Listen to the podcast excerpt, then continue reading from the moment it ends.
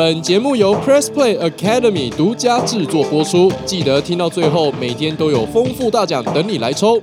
欢迎收听二零二一牛年旺旺，我是无聊詹，记得仔细听到最后，回答问题还可以抽大奖哦。呃，一开始啊，想要跟各位战友来分享一下，二零二一年年节之后啊，我们这个大盘呢要怎么看哦？那目前来说，因为在录制这一段影音的时间哦，我看一下今天是几号？啊，今天是一月二十七号，所以波运只能哦针对这个一月二十七号啊到这个。之前的啊，就是从之前到一月二十七号这段时间的这个盘势啊，来跟大家做一个这个教学跟说明。首先哦，十二月哦，这个二十八号这一天开始哦，它是一个这个整理再次过前高的一个技术形态，也算是一个突破形态哦。那这一天之后啊，大盘又再度沿着五日线啊持续的往上涨。那这个五日线的这个判断方式哦，以 Boring 的计筹逻辑来说。重点不在于说 K 棒跌破五日线，或者是站上五日线哦，重点在于说这个五日线的方向，它只要一直往上，那这个短线的趋势就不会改变。所以我们可以从十二月二十八号一路往后看哦，你会发现哦，即便在一月十八号这一天哦，它曾经跌破过五日线，甚至还跌破十日线。但是五日线的方向一直都没有改变，整个趋势还是持续向上，一直到一月二十一号再创新高点，哦，最高来到一六二三八点哦。可是呢，在一月二十六号的时候，诶，我们的五日均线啊，做出了第一次的下弯，那这个下弯就是我们要特别注意的地方了哈。哦，除了五日线之外哦，一直到一月二十七号，也就是 Boring 这个录制这一段影音的时间哦，大盘呢不但 K 棒在五日线跟十日线之下，而且五日线与十日线同时下弯，那这个就会是一个比较危险的时候。那总的来说哦，这个短线上的一个强势走多的形态，在五日线下弯之后哦，就直接被这个哦结束掉啊，也就是说盘势可能要开始走回档或是整理啊的一个形态，那它会。比较偏向回答，就表现偏向整理呢。哦，有几个重要的位置，大家必须要注意哦。第一个就是每一次的这个呃大量的 K 棒哦，这样近期比较大量的 K 棒，在一月十五号哦、一月二十号跟一月二十二号哦，当然还有在比较早期的一月六号哦。那我们先看后面这三天哦，这三天的啊 K 棒的大量啊，都突破了这个四千亿哦，突破四千亿。所以呃，以近期来说哦，比较大量的这个低点啊，在一月十五号。那这个低点如果再次被跌破，那就是哦，波人计筹逻辑中的这个跌破大量低哦，很容易出现一个这个强大的卖压。那以目前的指数来看，还没有跌破这个低点，这个低点是在一五六一五哦。也许各位在听这部音频的时候哦，可能已经跌破了也说不定哦，可能已经跌破了也说不定哦。那目前是还没有跌破的，目前还没有跌破。这是第一个我们要注意的这个关键位置哦。那第二个位置是在一月八号的跳空缺口，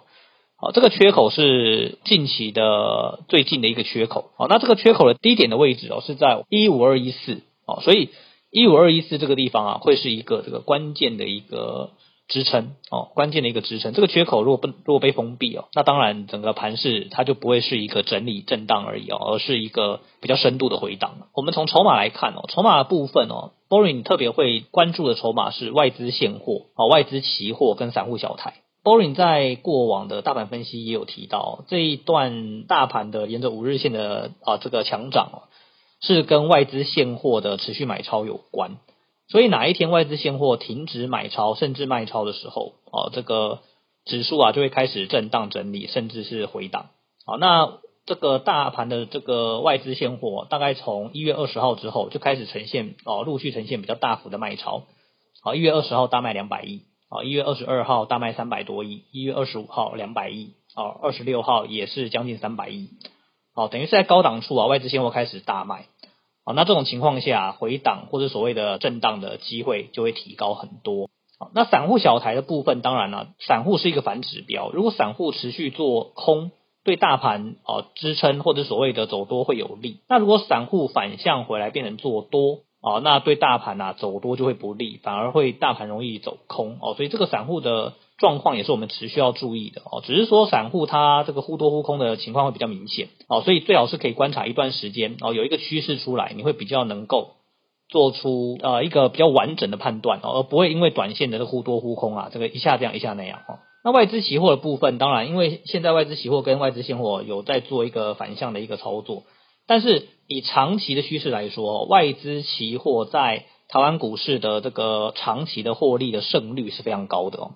过往 b o r i n 有统计过，外资期货啊，在台湾的股市的胜率大概有大概八成多啊。换言之，外资做多啊，外资期货哈，期货做多会赚钱的几率啊，跟期货做空会赚钱的几率。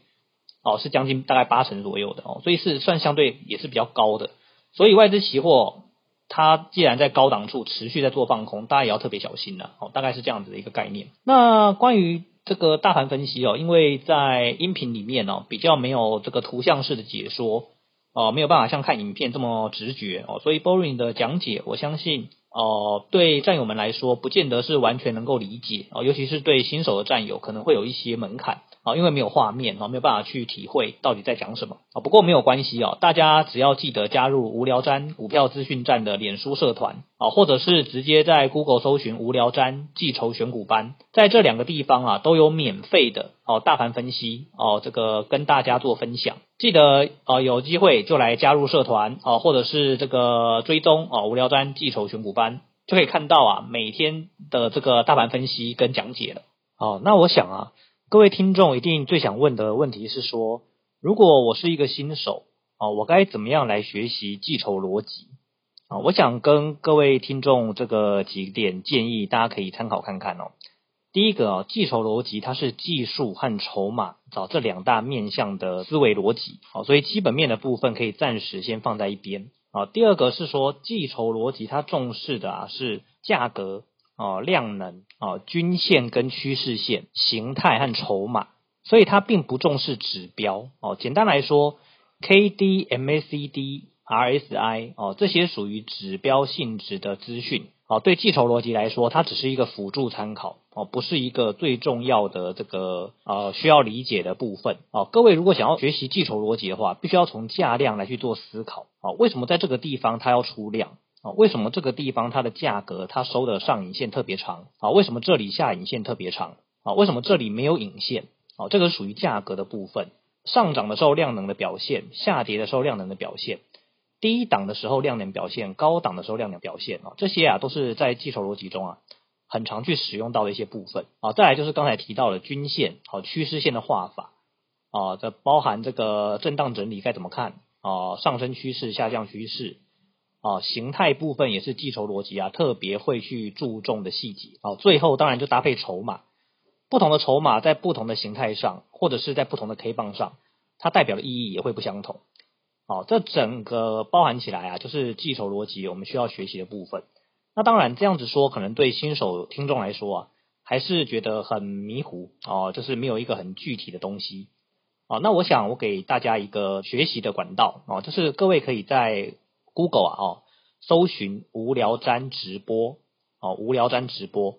你就可以看到，哦，Boring 过去啊，在 YouTube 上面啊，有一到五十集的这个教学直播，这里面教学直播都是免费的，哦，那当然它的直播内容，哦，难免会有一些广告，好，那各位可以把开头和结尾去掉。哦，因为通常开头是一个呃每一次都固定的介绍，哦，那结尾就是广告的部分。你去头去尾啊，中间大概就会有二十分钟左右，二十到三十分钟左右的完整的教学内容。每一集教学内容都不一样，哦，它就是专门在讲解记仇逻辑是什么，啊，包含技术逻辑在顺势操作的突破，啊，叫做追涨六星法，啊，顺势操作的回档，啊，叫做低阶四要件。啊，还有空方的操作方式跟短线的操作方式，